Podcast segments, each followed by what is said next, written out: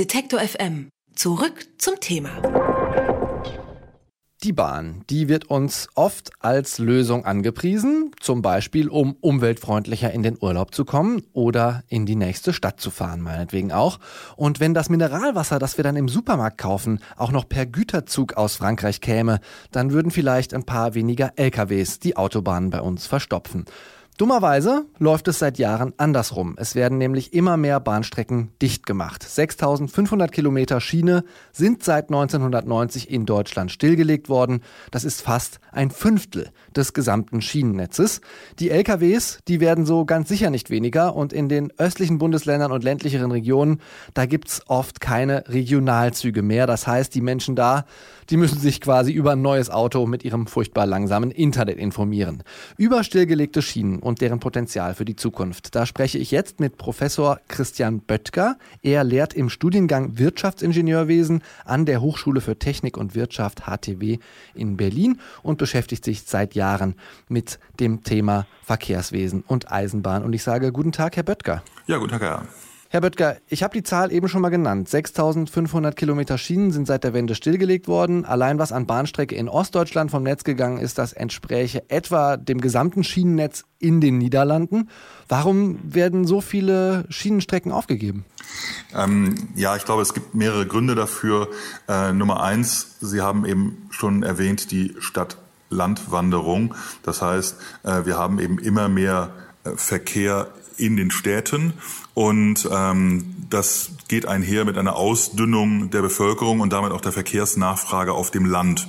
Und natürlich ist es eben so, es macht keinen Sinn, Züge zu fahren, wenn da keiner mehr drin sitzt. Und deswegen ist es teilweise eben eine Folge eben auch dieser Wanderungsbewegung, dass man Strecken stilllegt. Das Zweite ist natürlich, dass in der alten DDR tatsächlich Mobilität viel stärker auf öffentlichen Verkehr ausgelegt war und dass man eben auch Strecken noch mit der Schiene bedient hat, die nach westdeutschen oder bundesdeutschen Maßstäben jetzt also eigentlich nicht mehr schienenwürdig sind. Und deswegen hat man natürlich jetzt nach der Wende im Osten tatsächlich auch nochmal deutlich mehr Strecken stillgelegt als im Westen, wo diese Stilllegungswelle eben schon in den 60er und 70er Jahren erfolgte. Aber ist das nicht auch ein Henne-Ei-Problem? Also ich meine, natürlich ziehe ich in die Stadt, wenn ich auf dem Land keinen Zug und keinen Bus mehr kriege. Ähm, ja, ich glaube nicht. Also ähm, die Wanderungsbewegung in die Städte, die folgt ja vor allem der Entwicklung von Jobs.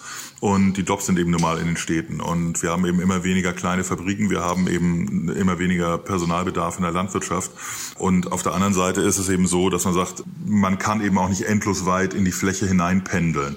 Und ich, interessanterweise ist es ja durchaus so, dass die Menge der Verkehrsleistung ja insgesamt gestiegen ist, aber wir haben eben eine Strukturverschiebung. Also immer mehr von der Verkehrsleistung, das betrifft den Personen- und Güterverkehr, wird eben erbracht tatsächlich auf den Hauptachsen und in den Knoten und eben immer weniger auf ländlichen Strecken. Und ich habe zu einem Teil zumindest auch Verständnis dafür, dass die Bahn natürlich darauf reagieren muss, dass sie eben auch Züge einstellt, die ähm, eben nicht mehr nachgefragt werden.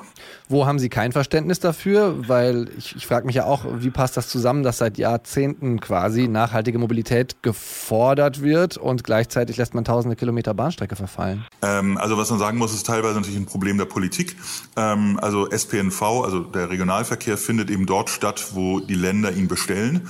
Und wir sehen also, dass einige Bundesländer, gerade im Osten, also als Negativbeispiele sind vor allem zu nennen, also Mecklenburg-Vorpommern und Sachsen, ähm, dass die also eine sehr lustlose Schienenverkehrspolitik machen und eigentlich sehr stark sich auf das Thema Straße konzentrieren. Äh, und die haben also einfach eben auch viele Strecken abbestellt. Das muss man also sagen, das ist also nicht nur eine Schuld der Bahn, sondern es ist teilweise auch eine Schuld der Politik. Und ähm, also wir haben einige Bundesländer, die sehr aktive Bahnpolitik machen und die auch Strecken wieder eröffnen. Dazu gehört Rheinland-Pfalz, dazu gehört Bayern, dazu gehört Niedersachsen. Also Sie sehen, das ist also auch nicht unbedingt an Parteien gebunden, sondern eben auch an Personen. Und äh, in den ostdeutschen Ländern muss man sagen, da gibt es eigentlich kaum jemanden, der sich wirklich engagiert für den Schienenverkehr einsetzt. Das andere ist, dass wir jetzt natürlich seit einigen Jahren doch eine deutlichere Bewegung haben in der Politik auf Bundesebene, dass man sagt, wir wollen Strecken erhalten und wir wollen eben sehen, dass das Netz insgesamt leistungsfähiger wird. Und wir haben also einige Strecken, die auch eine Verbindungswirkung haben. Äh, das heißt, die man als Ersatzstrecken nutzen kann, wenn die Hauptstrecke mal gesperrt ist oder sowas. Und ich muss sagen, solche Strecken stillzulegen, und das geht bis heute noch weiter, also Mecklenburg-Vorpommern ist gerade wieder dabei, sowas zu machen, dass man eben auch Strecken, die eine Umleitung bilden könnten, stilllegt. Ähm, und dafür habe ich also recht wenig Verständnis, weil damit werden wir also die politischen Ziele einer Verdoppelung der Verkehrsnachfrage nicht erreichen können. Das heißt, Sie äh, stehen tendenziell hinter Forderungen wie von den Linken jetzt kürzlich oder von den Grünen seit längerem oder von Fahrgastverbänden und äh, wie der Pro Allianz oder der Allianz pro Schiene und Transportunternehmern äh, gefordert, da diese stillgelegten Strecken wieder zu reaktivieren vielleicht sogar? Ja, also ähm, wie gesagt, man muss sich bei jeder Strecke angucken, ob es Potenzial gibt. Und es gibt einfach Strecken, müssen wir sagen, in irgendwelchen Tälern, in Nebenstrecken, wo man sagt, da fährt einfach niemand mit. Ja, und ähm, wie gesagt, ich lebe nun seit vielen Jahren in Berlin. Ich habe viel auch mit Eisenbahnern zu tun gehabt und gearbeitet. Ich kenne nur viele Kollegen auch aus der ehemaligen DDR, die sich wirklich konsequent geweigert haben, nach der Wende nochmal wieder einen Zug zu besteigen. Und äh, das muss halt sagen, es macht keinen Sinn, Züge dort zu fahren, wo keiner mitfahren will. Und das ist ein Stück weit sicherlich auch ein Problem. Und ich habe große Sympathie dafür, dass man sich die Strecken anguckt. Der Verband Deutscher Verkehrsunternehmen hat gerade wieder eine äh, Reaktivierungsliste vorgelegt von Strecken, die noch vorhanden sind, die man reaktivieren könnte.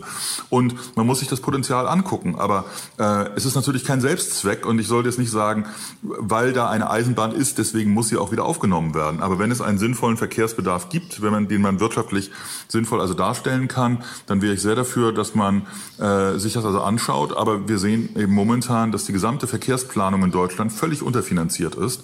Ja, wir, wir haben für die Strecken im vordringlichen Bedarf des Verkehrswegeplans ja schon eine Unterdeckung im zweistelligen Milliardenbereich. Und es ist immer wohlfeil, Forderungen zu stellen, aber wir müssen also sagen, derzeit gibt es keinen politischen Willen, das auch mit Geld zu hinterlegen. Und ähm, wir müssen also dann über Geld reden. Und wenn man eben sagt, wir reden über Geld, dann muss man natürlich auch priorisieren. Man muss sagen, dieses Projekt ist nun mal wichtiger als jenes Projekt. Und natürlich muss auch bei einer Reaktivierung sich jede Strecke eigentlich diesem Vergleich stellen äh, und eben sagen, macht es überhaupt Sinn, diese Strecke wieder aufzumachen? Und wenn ja, wie steht es dann in einer Prioritätenliste? Und daran kommen wir nicht vorbei.